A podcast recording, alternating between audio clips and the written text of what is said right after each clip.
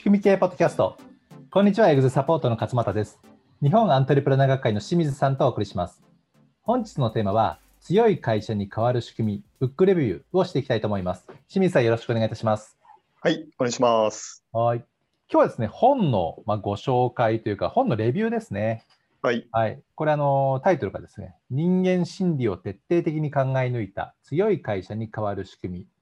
はい、リクルートで学び、ユニクロソフトバンクで実践した人が自ら動く組織戦略という本ですね。はい、はい、これは松岡康正さんという方で、そうですね。日本はい。日本実業出版社から出てきいますけれども、まあ、こういうなんか仕組みの本ですね。で、これ、うんあの、数日前に清水さんからこれいいですよってちょっとご紹介いただいて、で、昨日届いて、昨日半分ぐらい読んだんですけど、まあ、まだちょっとまだ半分しか読めてないんですけど、内容がですね、ね、あの、はい。まんま仕組み経営じゃんと。まあね、そうですね。うんうん、あのーすごいですよね、こういうなんかリクルートとかユニクロとかソフトバンクでこう仕組みを作ってきた方が、この、はい。い、わゆる仕組みの一個一個のね、すごい細かいところまでは、あのーまあ、書いてあるところもあるし、あないところもあるんですけど、ほぼほぼこうフレームワークとしてね、書いていただいてるんですが、はい、このフレームワークが言葉が違うだけで、内容まんま仕組み経営の考え方と。そうですね、同じですね、これね。同じですよね。なので、まあ、逆にこうあの勇気をいただくとともに、やっぱりそうだよねっていうような、あうのん。実感があったんですけれども、はい、はい。まあ、ちょっとです。今日はですね、この本の内容を、あのーまあ、見ながらはい、とお話、あ共通点をですね、うん、えーお話をしていきたいと思いますけれども、そうですね。はい。まあね、あのご紹介いただいたのはね、清水さんですので、いかがですか、清水さんこれ本読んでいただいて、読んでみて。そうですね、まず、えっと、この本でうん、最初の方に書かれているメッセージは、はい。会社の仕組みというのは自社の経営理念であるとか、うん。コアコンピタンスって書いてあるんですけど、うん、まあ、自社の強みみたいなもんですかね。強みですね。はい。これによって会社の仕組みっていうのが変わるんだよと。うん、だからその他の会社の仕組みを真似てもはい。ダメであり、うん自社独自の仕組みっていうのを考えていかないといけないっていうメッセージが最初に多分書いてあると思うんですけど、はい。これまんま僕らがいつも言ってることと同じで、そうですね。はい。だから他社の、ね、マニュアルパクってもダメですよという話をしてるんですけども、うん。でうちの場合だとその、えっ、と、三位一体の仕組み化って読んでまして、はい。理念体系、ビジネスモデル、えー組織、うん。この一貫性と取った仕組み作りをしていきましょうって言ってるんですけど、はい。この松岡さんの中では、えー経営理念かけるコアコンピタンスかける仕組み、はい制度みたいな感じで、えうんー書いてあるので、はいま。あ、ほぼイコールですよね、これはね。そうですよね。えーはい。で、僕、その、そこの流れですごい、はいあのーあ、やっぱさすが実践者は違うなと思ったのが、はい。あの、組織は戦略に従う、戦略は組織に従うっていうふうに、こう両方書いてるんですよね。はいはいはいはい。うん、だ通常こう戦略を作った上でそれを落とし込んで組織にっていうのが理想なんだけれども、はい。実際は人いるので、うん。それにあの戦略が引きずられるよねっていうリアルな話、うん。うん、だその両方どっちかではなくてその両方をこう、うんバランス見ながらやっていく必要があるんだと書いてあるんですよね。うん。確かに。うんだから実際ね僕たちがその仕組みのサポート仕組み作りのサポートしている中でそういうことって直面するじゃないですか。そうですね。うんだからそうまさに実践者の声だなと思ってね読んでたんですけどね。確かに。これからね、始める会社とか、本当に小さい会社は、やっぱり戦,、うん戦略から組織ですけど、すでにある程度人数いる場合にはね、やっぱりどうしても組織から戦略っていう、そっちの考え方もありますよね。はい、はいそうですね。であと、ちょっといくつかポイントとしてはい。メモしたのは、うん、えっと、必要な仕組みっていうのは事業のステージによって変わると。あはい。でうんえーまあ、これもだから他の会社を真似ても、それが自分たちのステージに合ってないとダメでしょうということですよね。はい。あとあの、人材開発と組織開発の話があって、これは参皆さんにも参考になると思うんですけど、えー、うんえーまあ、多くの会社では人材開発をやってると。人材の育成とか、うんあの教育をやってると。でも一方で組織開発もやらないと全はい。体は良くならないという話が書いてあるんですけど、うん。でこれの比喩表現であの書いてあったのが、はい人材開発というのを野球チームで考えたら、うん。その個人個人の選手の例えば投げるえー能力とか打つ能力を高めるのが人材開発だと。うん。でみんなこっちばっかりやってると。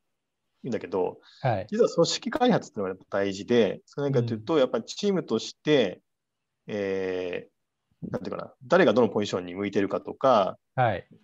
一塁とピッチャーのね、その連携どうするかとか、なんかその辺をやっていかないとダメで、そっちは組織開発っていうもんだと。はい。うん。この2つの考え方はあの必要かなっていうことですよね。そうですよね。はい。これ結構行いましたね。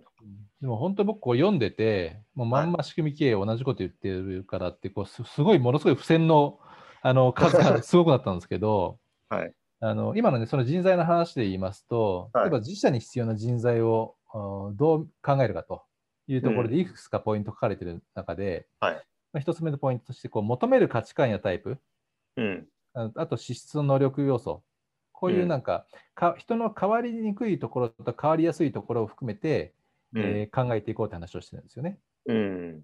うんで、僕たちがよく言ってるそのカルチャーフィット採用とスキルフィット採用のは話がまさにそのままこれなんですけど、うん。こう特別に高度な知識やスキルでない限り、知識やスキルは後からでも身につけることができると。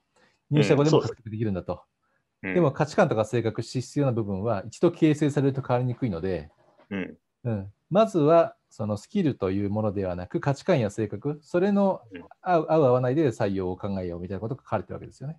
うん。確かにうん、まあまあそのね、カルチャーフィット採用の話だなっていうふうに。思いましたし、この方もともと人事系の仕事をされてるんですかね、多分。うんその辺は詳しいのかそうですよね。な。うん。で僕がね、違うところでよく言ってたのが、はいまあ、この方もね、この本の中に書かれてるんですけど、はい。Google が成功するチームの構築に何が必要なのかっていうような研究はいはい。調査結果を出して、心理的安全性って言ってるんですよね、はい。うん、でこの場所があの、この会社のこの環境が自分にとって安全な場所だっていうところ、うん。うんうんそういうあの環境が作れれば、そのチームは力を発揮して、うんあの企業の成長とかイノベーションを後押しして成功するんだよってことを言ってるんですよね、Google が。うん。これって僕たちでいうところのあの責任、人の責任とかをなくして、あはいはいはい。の仕組みに責任を持たせるっていうような話をするじゃないですか。うん。人を責めずに仕組みを責めろという。そうですね、人を責める文化をなくすっていうのが、まさにこの心理的安全性の話につながってくるんですけれども、僕ね、そういう話を、ね、よよくあのお客様にするんですけど、うん。うん、そういう環境を作ることによってあの、例えば失敗した人は自分は責められると思う思うから、こううん。防防御反応が起きて、そうですね。僕僕が悪くないです、このチームもこれも悪いですねっていうふうになっちゃうんだけど、うん。君が悪いんだよと。で、あなたは、あのミスしたけど、あなた自身がその悪いわけじゃないんだよっていうような環境になると、うん。あいやいや、僕が悪いんですと。うん。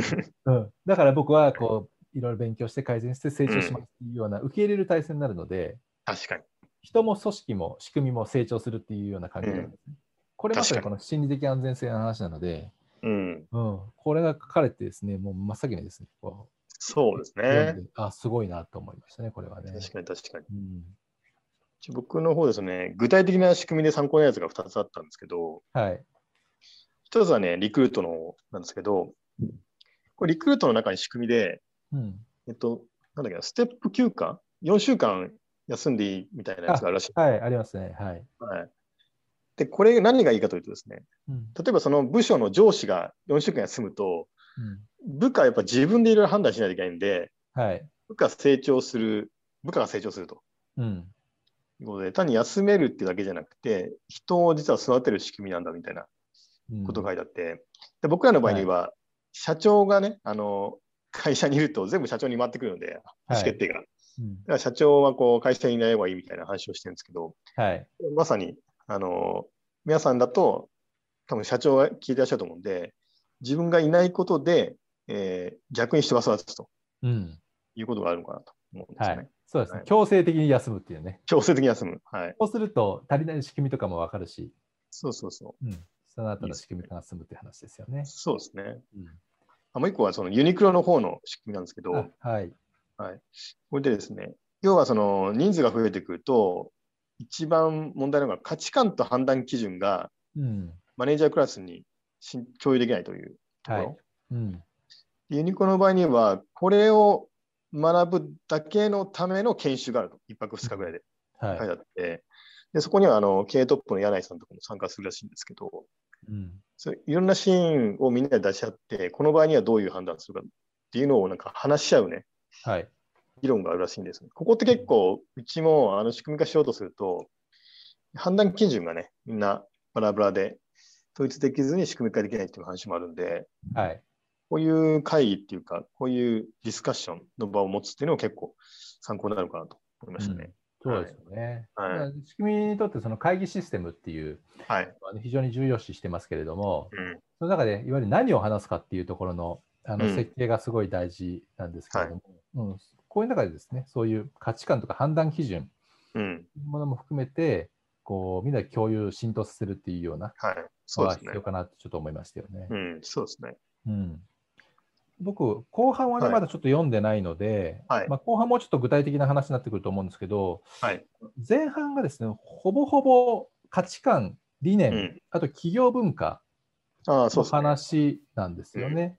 うん。で良いあの良い企業文化と良くない企業文化、まあ、あと、うんまあ、それを統合してこう理想の企業文化とは何ぞやってこのみんなで考えるというのがあるんですけども、うん。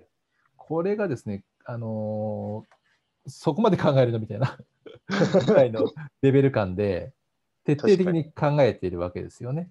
100個出せって書いてありますね。100 1人100個、だから100人参加したら1万個、?10 人だったら1000個。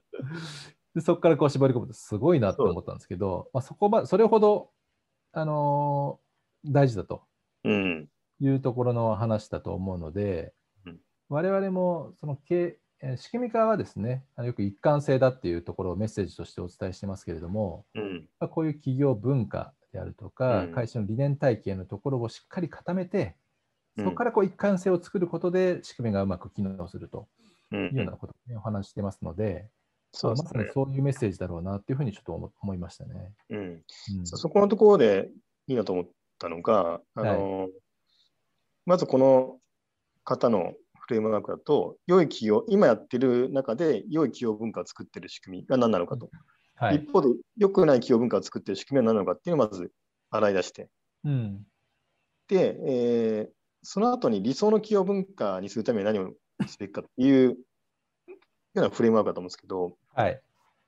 これやっぱいいのが、あのー良くない部分を変えるっていうよりも、そもそも理想の文化は何なのかっていうところから発想しようって書いてある。んですよね。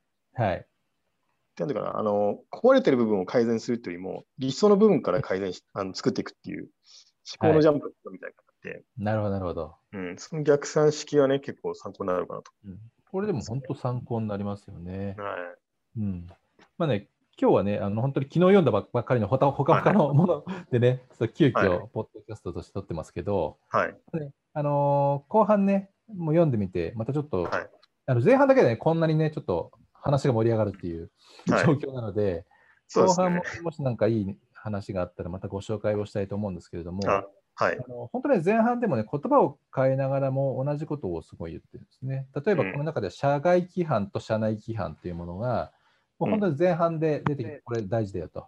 うん。で、会社の成長には必要だし、成長とともにここら辺は進化するよって話なんですけど、うん。社外規範って何かというと、まあ、我々でいうところのビジョン。うん。で、社内規範というのは、いわゆる行動指針なので、コアバリューというところですね。うん。はいで、順番もですね、こういう理念体系を作ってからっていうふうに、うん我々がですね、仕組み系の導入パッケージというサービスでうん提供している順番の通りにうんそうですねやっ。てるので、うん、ちょっと結構あれですね、参考図書にしたいぐらいの非常に僕らとしては勇気づけられますよね、これはね勇気づけられる内容ですよね。はい。まあ、仕組み系学んでる方はぜひうん参考にしたくていいかなっていうそうですすねね。。はい、学んでる方はぜひ読んでいただくといいかなと思います。はい。はい。ということでね、まあ、今日は、えーはい。ブックレビューということで、本のご紹介と、はい、仕組み経営の、えーマッチ度という形でですね、ちょっと盛り上がりましたけれども、はい、はい以上になります。はい。ありがとうございます。それでは、仕組み系ポッドキャスト、強い会社に変わる仕組みのブックレビューをお送りしました。また来週お会いしましょう。ありがとうございました。ありがとうございました。